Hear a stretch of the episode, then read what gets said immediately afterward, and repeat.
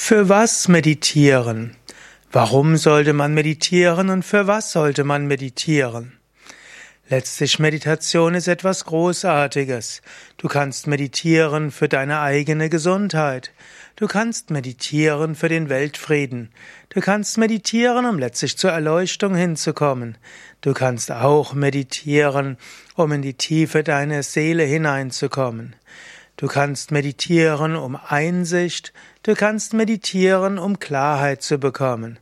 Und du kannst auch meditieren, um den Willen Gottes herauszufinden. Meditation gibt dir eine gewisse Ruhe und eine Klarheit. Und du könntest zu Anfang der Meditation, im Yoga nennen wir das dann Pratyahara oder auch Sankalpa, so einen gewissen Vorsatz fassen. Und du könntest sagen, ja, ich möchte meditieren, um das und das zu erfahren, zu erreichen.